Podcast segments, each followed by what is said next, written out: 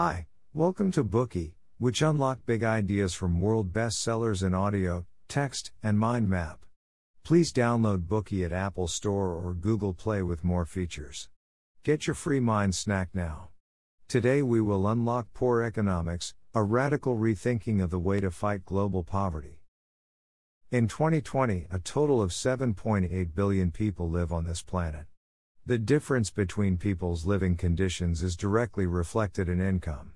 If we roughly divide the 7.8 billion people into half poor and half rich, do you know how many rich people have the same wealth as the 3.9 billion people whose income is below the median? The answer is just the top 26 billionaires. This figure comes from Antonio Guterres, the current UN Secretary General. He called for a wider and fairer distribution of wealth and opportunity in a speech on July 18. In many cultures in the past, demeaning the poor wasn't a taboo. People often said the poor are lazy, short sighted, and mean, and are responsible for their predicament. The opposing view is that qualities like nobility and self improvement are equally hidden in everyone, and the poor simply lack the environment and opportunities that produce these qualities. Different beliefs have given rise to different ideas about assistance. Still, not all ideas improve the poor's situation, such as establishing free markets, calling for the promotion of human rights, giving more funding, and rejecting foreign assistance. So, what kind of aid plans are effective?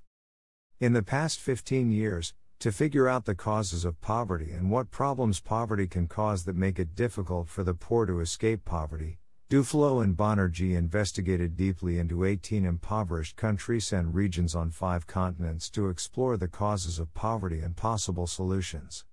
They examined the daily life, education, health, and economic situation of the poor as well as government policies and assistance from non governmental organizations. Based on the results of randomized controlled trials, Duflo and Banerjee put forward many practical suggestions that guide policymakers, philanthropists, and others who are committed to poverty alleviation. These suggestions are included in this book. Next, we will unlock this book in three parts. Part 1 The Health of the Poor. Part 2 The Education of the Poor. Part 3 The Economics of the Poor. It is evident that a healthy body is a prerequisite for poverty alleviation, and governments and non governmental organizations are committed to improving the health of citizens. There are both low cost and high yield programs. Yet, the important factor is that the program can be implemented. Every year, 9 million children around the world die before the age of 5, mostly in South Asia and Sub Saharan Africa. Diarrhea is a major cause of death. It kills one fifth of these children. Usually, it's the rotavirus that causes diarrhea in children, and relevant vaccines are thankfully being developed. However, before a vaccine is developed, we already have two solutions purifying the tap water to cut off the transmission of the virus and using an oral solution to prevent dehydration. However, neither disinfectant nor an oral solution is widely used.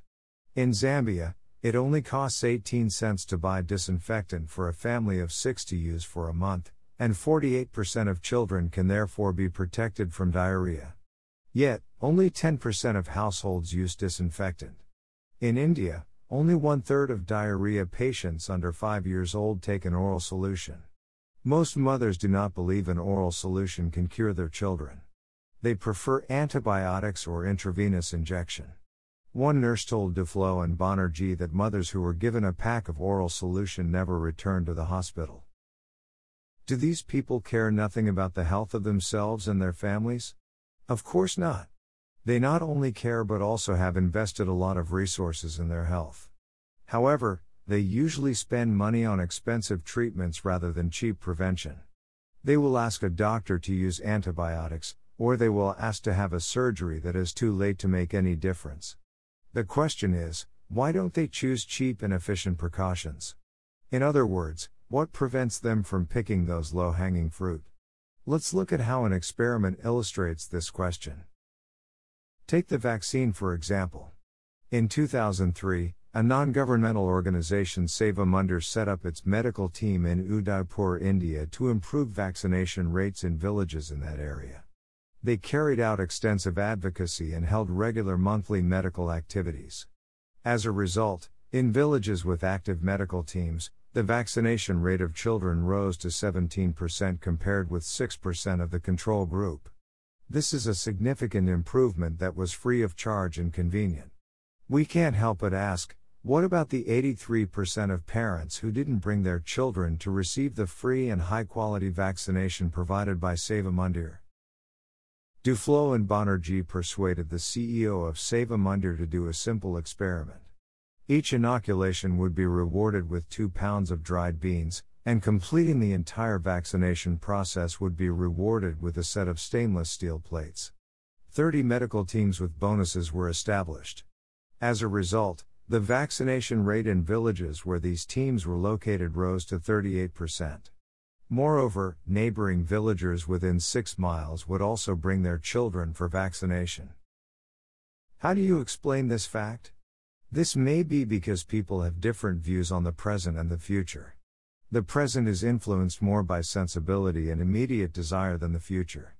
Psychologists call this time inconsistency.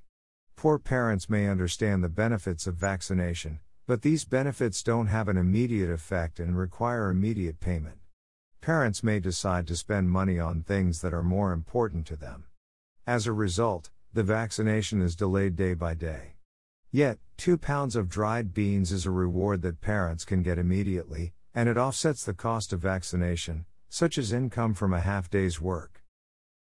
If this explanation is correct, we can use fines, rewards, or other methods to encourage people to carry out actions that they yearn for but repeatedly delay.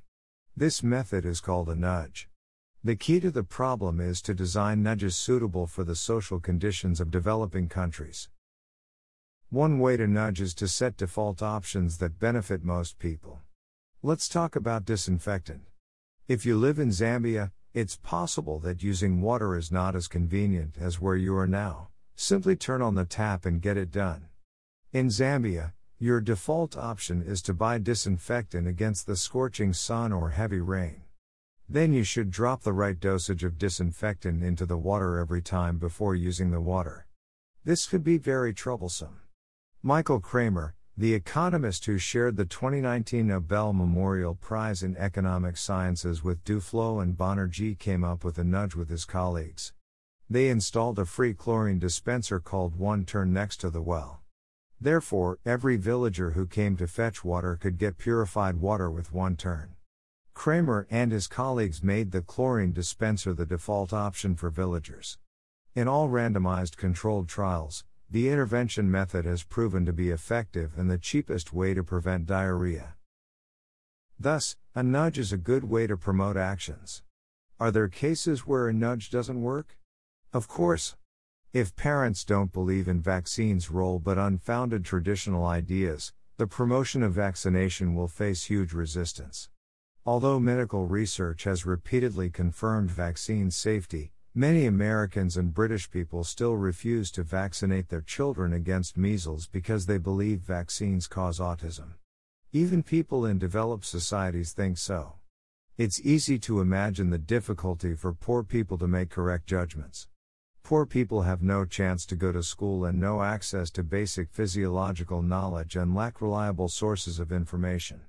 Although information alone is not enough to change a person's behavior, we should explain to everyone, especially the poor, why vaccination is so important and why we should insist on completing the entire vaccination process.